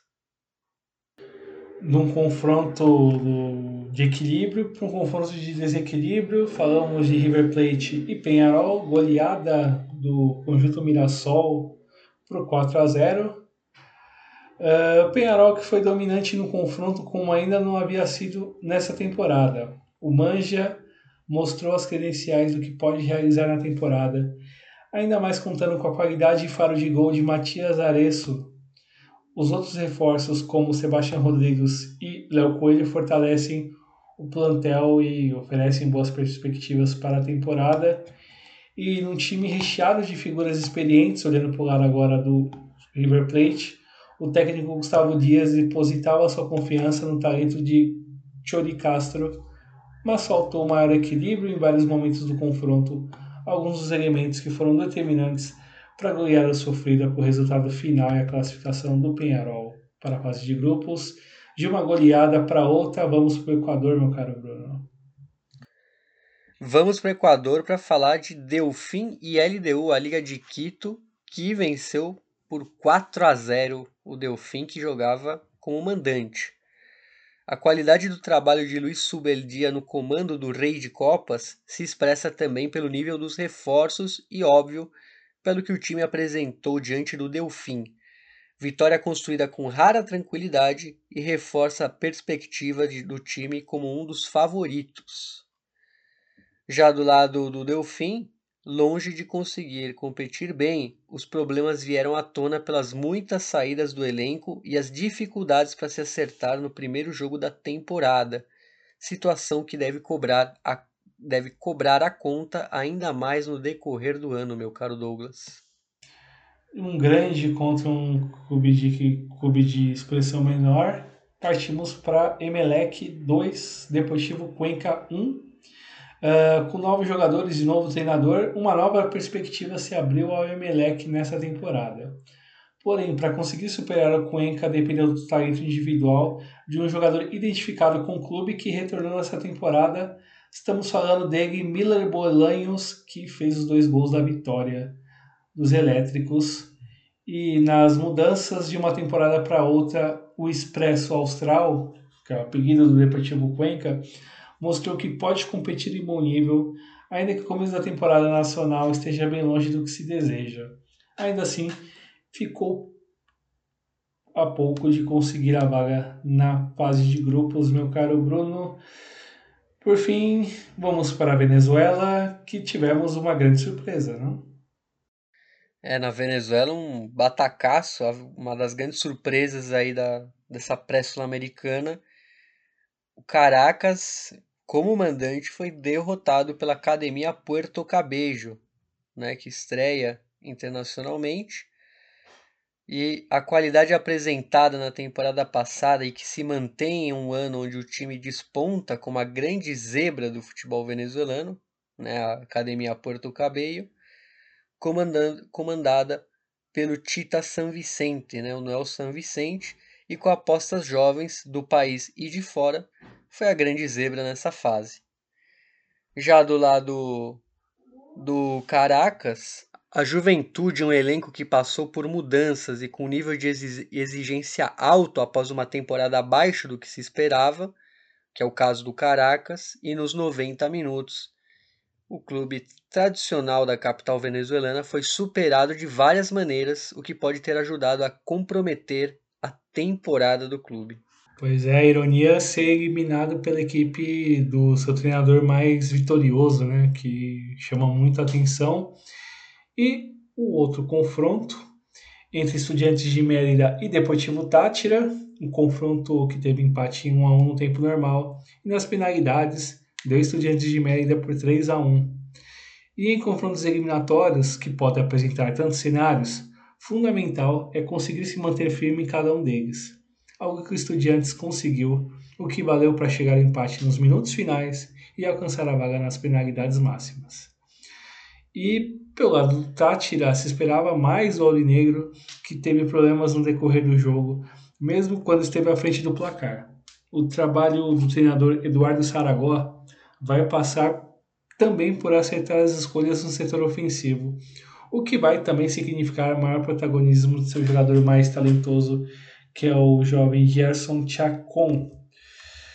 Fim desse repasso de fase pré-Libertadores, meus caros. Uh, só lembrando que o sorteio acontecerá no dia 27, como na Libertadores também, definindo a ordem dos jogos. Uh, você sabe quais são as cabeças de chave e a divisão dos potes e mais para frente em relação às datas dos jogos que acontecerão a partir de abril até o final de junho. Partimos agora para comentar a volta de um, um, regresso, aliás, de um tetracampeão lá na Venezuela, Bruno. O que dá para falar sobre o futebol venezuelano e o regresso do Marítimo? Pois é, volta um tetracampeão, né? O futebol venezuelano é sempre muito volátil, como vocês que acompanham aqui sabem, né? Sempre uma equipe de destaque pode correr o risco de desaparecer ou um tradicional voltar e outras ocasiões, né? Outros acontecimentos que a gente já narrou aqui nesses anos de podcast. E desta vez temos um retorno de um gigante. Então a notícia é boa. Né, o Marítimo, clube fundado em 1959 em Caracas por imigrantes portugueses da Ilha da Madeira. Obviamente, imagino que torcedores do Marítimo da Madeira, né, é a bola da vez. Né? O time já foi o grande protagonista do futebol venezuelano na décadas de 80 e 90, justamente quando ele enfileirou quatro títulos nacionais que foram conquistados em 87, 88, 90 e 93, além de cinco participações na Copa Libertadores. Porém, o Marítimo foi um vendaval curto, né? tornou-se profissional em 1985, surpreendeu e conquistou o futebol venezuelano no fim dos anos 80 e começo dos 90, e por conta de uma série de más administrações, fechou as portas em 95. Já em 2006, ex-dirigentes e torcedores tentaram refundar o clube, mas a Operação Regresso não saiu do papel. Eles foram impulsionados pela visita do presidente do Marítimo da Madeira, a Venezuela, e diretores do antigo Marítimo venezuelano e o Centro Luso de Caracas fundiram as instituições, adotando o nome Centro Marítimo de Venezuela. Já iam começar obras para recintos de treinamento e estrutura para atletas, mas como o clube entrou com uma ação contra a FVF, a Federação Venezuelana de Futebol, por uma questão judicial, acabou desfiliado e nem estreou. E agora, em 2023, o retorno finalmente saiu do papel. O novo Marítimo adquiriu a vaga da União Local Andina na Liga FUTV 2, né, a segunda divisão da Venezuela, e desta vez o time será conhecido como Marítimo de La Guaira, né? cidade bem próxima a Caracas, é, é bem próxima mesmo, então não é uma grande mudança, vamos dizer assim.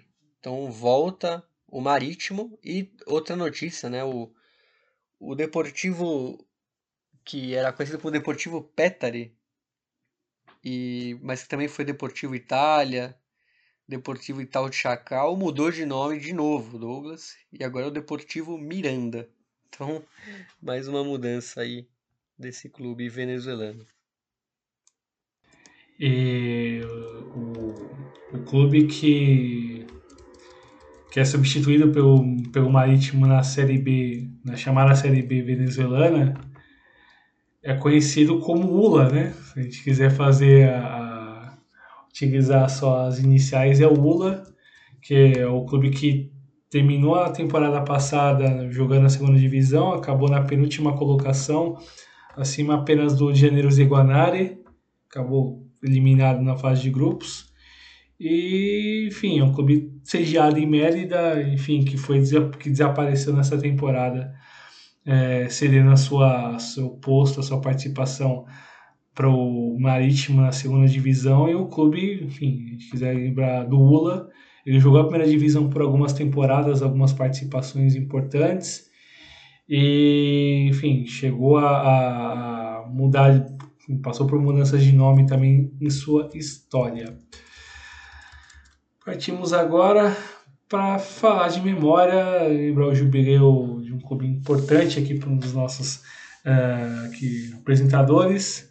E para falar de memória, chamamos ele, Eduardo Galeano. A palavra recordar viene del latim recordis, que significa volver a passar por el corazón.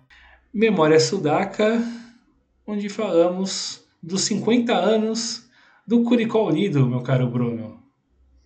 Pois é, né? Rápido. pois é, meu caro. Já tá velho, né? Dá pra considerar velho. Sim, sim. Cinquenta, o cinquentão, cinquentão Curicó Unido.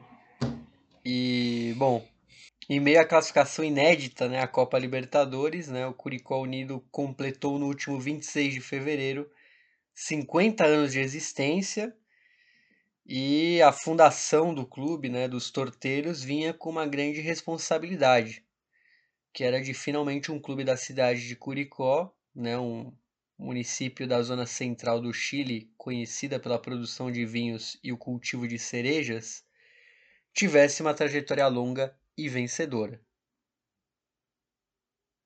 Antes do Curicó Unido, a cidade foi representada no profissionalismo pelo Aliança que disputou, que disputou sete temporadas na segunda divisão entre 1954 e 1960, sem grande destaque. Depois, o Luiz Cruz Martínez, clube que representou a cidade por apenas cinco temporadas na segunda, entre 1962 e 66, porém foi avassalador nacionalmente. O clube que utilizava uniformes azuis foi campeão da Copa Preparação de 1962 que hoje é a Copa Chile, derrotando a tradicionalíssima Universidade Católica na decisão. Para se ter uma ideia, é o título mais relevante de um clube da região do Maule até hoje, considerando o histórico e centenário Rangers de Talca. E para finalizar, a última tentativa foi o Badminton, que era de Santiago e acabava de ter finalizado a fusão com o Ferroviários, clube que era conhecido como Ferro Badminton. Em 1970, o badminton curicano jogou a B pela primeira vez, mas na temporada seguinte, uma péssima campanha rebaixou a equipe recém-chegada à zona central chilena. E dirigentes da época então aproveitaram o fracasso do badminton para poder escolher um nome que de fato representasse o clube utilizando a vaga do badminton, mas com personalidade jurídica distinta, nascia o Clube de Deportes Curicó Unido em 1973. E nas suas duas primeiras décadas de existência foi um animador do meio da tabela da segunda divisão, com apenas um rebaixamento para a terceira divisão, que durou apenas uma temporada. Né? O clube ganhou protagonismo mesmo nacionalmente quando venceu a Universidade de Chile em 1989 no estádio de La Granja por 2 a 1, justamente na estreia dos Azules em sua campanha pela segunda divisão, né, que foi um grande uma grande surpresa, né, o rebaixamento da Universidade de Chile. Porém, os anos difíceis vieram rapidamente após aquilo. Em 1990, o Curicó Unido foi rebaixado para o amadorismo, que é a terceira divisão. Desta vez a espera foi longa. Foram temporadas e temporadas jogando em estádios pequenos e em condições que passam longe do profissionalismo com que a equipe foi acostumada. E o clube começou a caminhar para um, um fim trágico, sem dinheiro e com pouca relevância. Né? Um dos pontos de virada dessa situação foi a criação da Barra Brava Los Marginales, que eram cidadãos, é, moradores de Curicó, curicanos, que foram apoiar o Chile na Copa do Mundo de 98 na França e aproveitaram e começaram a passar a, a organizar caravanas para acompanhar o time da cidade.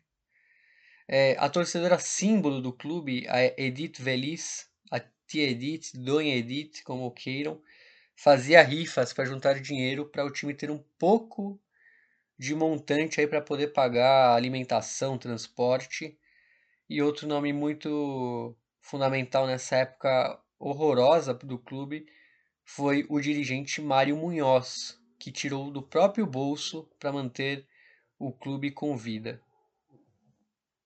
Em 2001, o Curicó Unido se fundiu ao Provincial Curicó, que jogava a quarta divisão, e assim nasceu o nome da atual instituição, que é o Clube de Deportes Provincial Curicó Unido.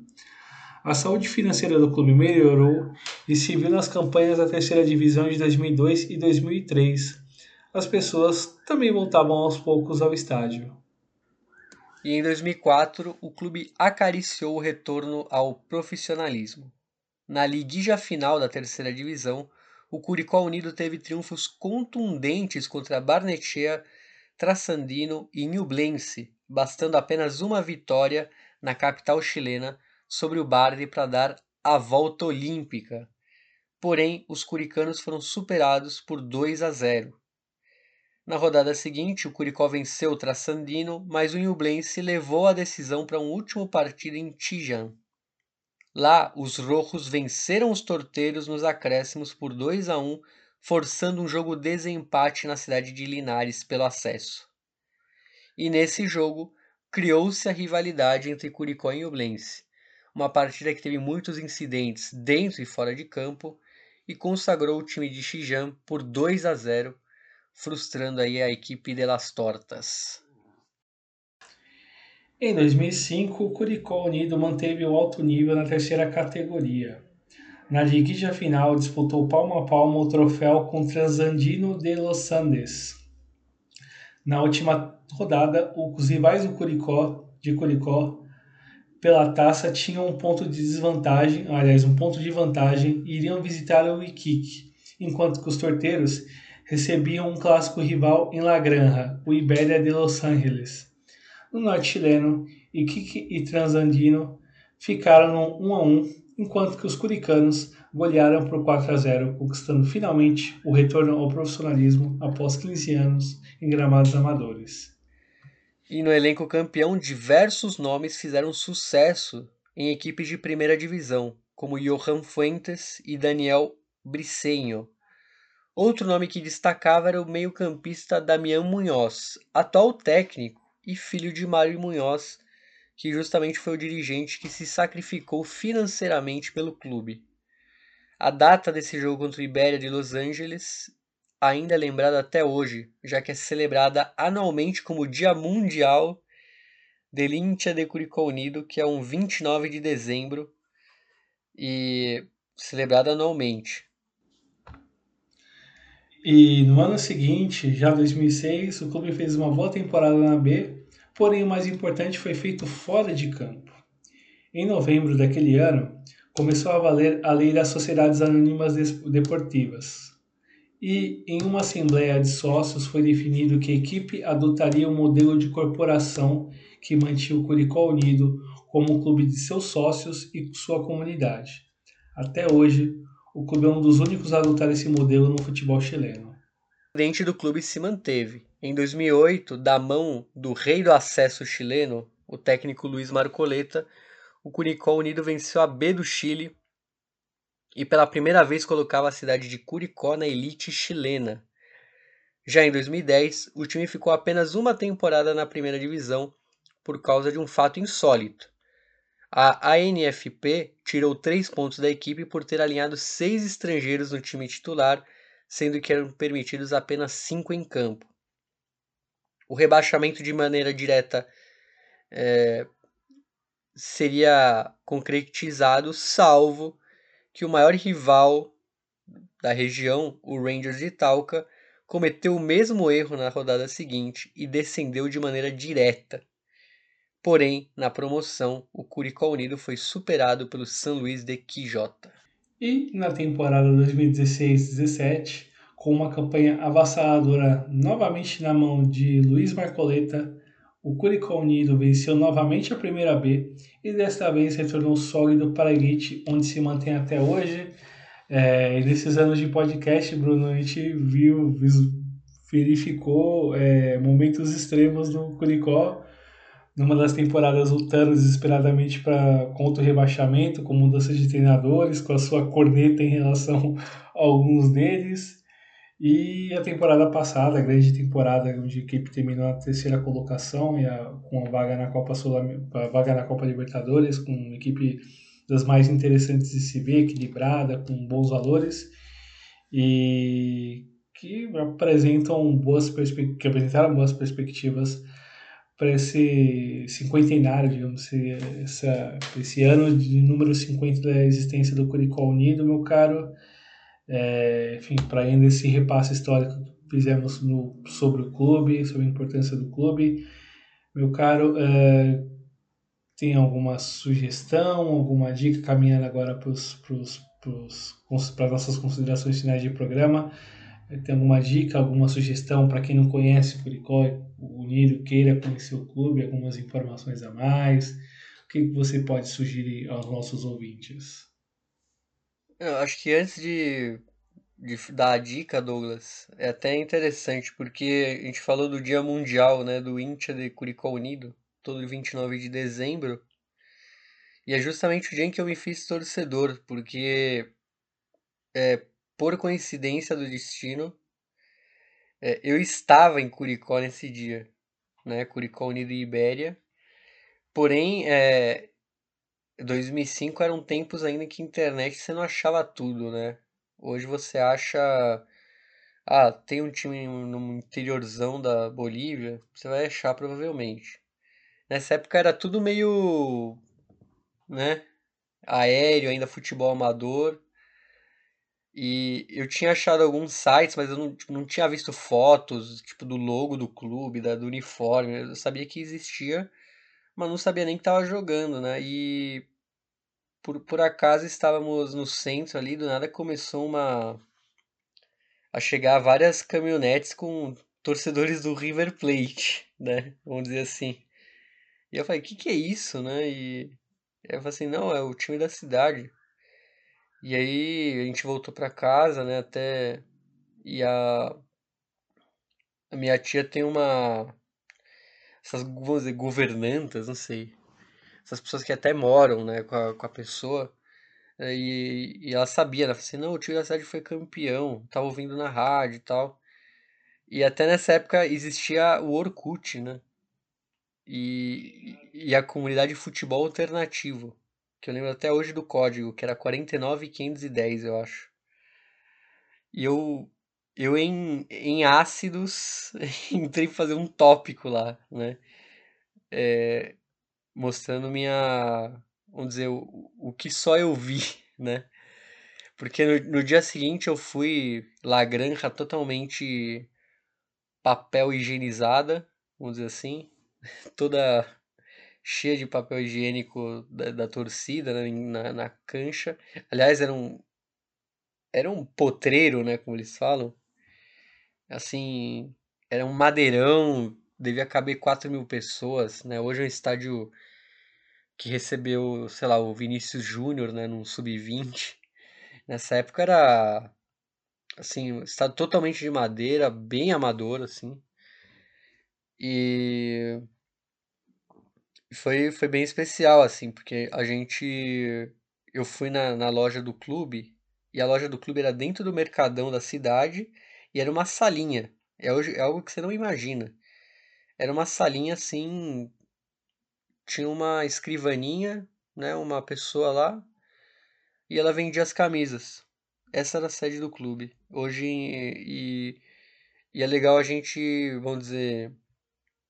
E acompanhando a evolução do clube, porque não fui, não fui tantas vezes ao Chile, né? Não, não, não apesar da minha, toda a minha família ser de lá, não, não peguei as, a, a fase boa financeira de tipo, ah, vamos todas férias, né? Eu fui umas três, quatro vezes conscientemente e numa dessas eu voltei lá. Depois disso, fui num jogo contra o Santiago Wanderers até, que a gente acabou perdendo é, e foi e no final foi campeão daquele torneio. E conheci o Papito, né, o, Ro, o Rogério de Menezes, que é o é, roupeiro da equipe, e um brasileiro, né, um brasileiro que ele tinha até parentesco com um grande jogador brasileiro que foi jogar lá, o Severino Vasconcelos, né, que jogou no Colo-Colo, no Barcelona de Guayaquil, aqui no Brasil jogou no Palmeiras, jogou na eu não sei se foi no Náutico ou no Esporte. Jogou no, jogou no Náutico. E a história é que ele vem pro Palmeiras como digamos, um pretenso substituto do Ademir da Guia para vestir a 10. E como contrapeso dele veio o Jorge Mendonça, que acaba se destacando como, como grande jogador do Palmeiras naquele momento. O Vasconcelos não tem espaço, migra para o futebol chileno, vira ídolo no Colo-Colo, faz grande parceria com, com Carlos Casselli. E parceria, parceria que ele repete no Barcelona de Guayaquil, uh, já na década de 80. Sim, e, e o Rogério, o Papito, como ele é conhecido na cidade, falou assim: ah, legal que vocês vieram do Brasil, e me levou para para conhecer, vamos dizer assim, o CT, e já era outro, outro time, né? Já tinha alguns anos de B, mas tinha já um tinha um CT mesmo, tinha uma sede social, vamos dizer, sólida, mas num um caminho mais interiorano, assim, meio, meio. Essas regiões que não tem muita coisa, vamos dizer assim, né? E pude conhecer alguns referentes do plantel na época, né? O, uma lenda do, do ascenso chileno, né? O Ariel Fantasma Pereira. O Fantasmita, né? Fantasmita Pereira. Fantasmita Pereira, que já falamos outras vezes aqui, né? Sim, e bom, conheci ele, Rota Rota Albornoz, né, vários jogadores. E é legal ver que o time se profissionalizou de fato, assim. Eu pude ver aquela terceira divisão que era uma sede mesmo, era uma era um, era um quarto, vamos dizer assim, Douglas. A sede do clube era um quarto num, num puxadinho. Para de, depois ter uma sede, ver que a cidade abraça totalmente a equipe, né? A, tem um, um trabalho muito legal que no Chile talvez não, não é tão comum, mas é muito comum na Argentina e aqui está se fazendo comum, que são as brigadas muralistas, né? Pessoas que passam pintando e a cidade inteira é vermelha e branca, né? É bem legal esse trabalho e mostra que, bom, e o time, acho que até pelo por ser um time do ainda dos sócios, é, diante da crise das SADPs, ele se aproveitou né, desse espaço, desse vácuo que se criou, com alguns times falindo, né, outros em má fase, né, principalmente o rival, né, o Rangers de Talca. É, e é até interessante, né, porque agora, desde que o time é um time de primeira, me parece que a, a a rivalidade com o Newblense vem sendo muito mais forte que com a do, a Rangers, né? Então vamos ver os próximos capítulos, né? Espero que continue pelo menos na primeira divisão, né? Esse ano começou meio difícil, né? Mas uh, só de ter essa história aí contra o Portenho já valeu a pena. E para quem quiser ver um material especial, é, o CDF, né? Finado, né, CDF, Canal del Fútbol, que hoje em dia é a TNT Sports Chile, fez um documentário, aliás é uma série, né, assistam todos, que é bem interessante, é uma série que chama Clubes Nuestra História, né, está disponível, alguns deles estão disponíveis no YouTube, né, Clubes, vírgula, Nuestra História, e aí vocês podem pôr Curicó Unido, né? E vocês veem um. É um documentário aí de uns 45 minutos, por mais ou menos, falando com grandes pessoas aí, e, e um deles é o Luiz Martinez, né? O Lúcio Martinez, que é o ídolo. É, ídolo, vamos dizer assim, da fase antiga do clube, né? Da fase até os anos 90. Um dos maiores artilheiros da história do clube. Aliás, uma pessoa que eu já tive o prazer de, de conversar, né? Eu fiz uma live com ele na, na pandemia. E, e trabalha como feirante, né? Na, na feira lá de Curicó e é uma lenda, né? Vamos dizer, na cidade.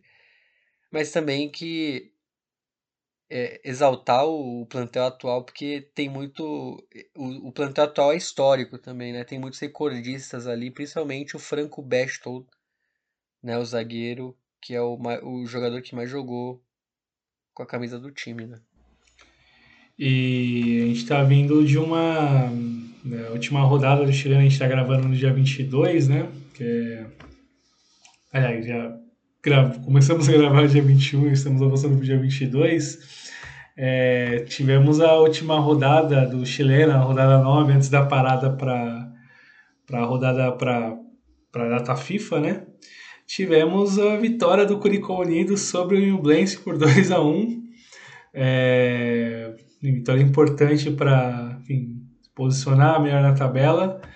Uh, enfim, vai para um, essa essa pauta especial de aniversário, fechando com a vitória importante do clube frente a um rival importante né, nesse contexto do campeonato chileno, meu caro Bruno. É, e o, é, o Curicó Unido vem, vem, vem, sofrendo, né? A gente falou no, no, no, no, Memória, né, desse jogo em Linares, pela terceira divisão, que onde se criou a rivalidade. E recentemente a gente teve uma segunda versão desse jogo e perdemos novamente, né? que foi a rodada, não sei se foi a penúltima ou última rodada do, do último chileno, que a vitória do Curicó deixaria na, na fase de grupos, né? Mas aí o Inublense se garantiu. Mas também é, vamos dizer, é, é, apesar de ser muito violento até o confronto, a gente não, não torcemos pelo pior, até porque a gente sabe que a gente os dois times são meio ferrados né, na história. Então, vamos ver o que eles, o que eles conseguem fazer na Libertadores aí. Vai ser difícil, né? Porque também não começou muito bem esse, esse campeonato. Sim, sim, o sorteio se apresenta complicado observando em relação aos, aos outros potes e quem pode ver dos outros potes no sorteio. E o gancho aí para Libertadores, para o sorteio que está por vir. Próximo programa teremos o especial, nosso famoso especial com os guias da Libertadores da Sul-Americana, dando repasso nas 32 equipes, o que vai vir, de que forma elas virão, as nossas impressões, as primeiras rodadas, enfim, tudo que, tudo que envolve as duas competições, traremos no nosso querido e trabalhoso guia da Libertadores e o guia da Copa Sul-Americana. Considerações finais, Bruno? Um abraço para você, Douglas. Um abraço para o amigo ouvinte, para amigo ouvinte. E é isso, né? Nos esperem aí pro famosos guias, né? Exato. Lembrando que a dica que o Bruno deu, a gente vai deixar linkado tanto no, na descrição do episódio quanto nas redes sociais. Você consegue achar é, essa dica no, no, no YouTube. E é isso, meus caros. E vamos que vamos.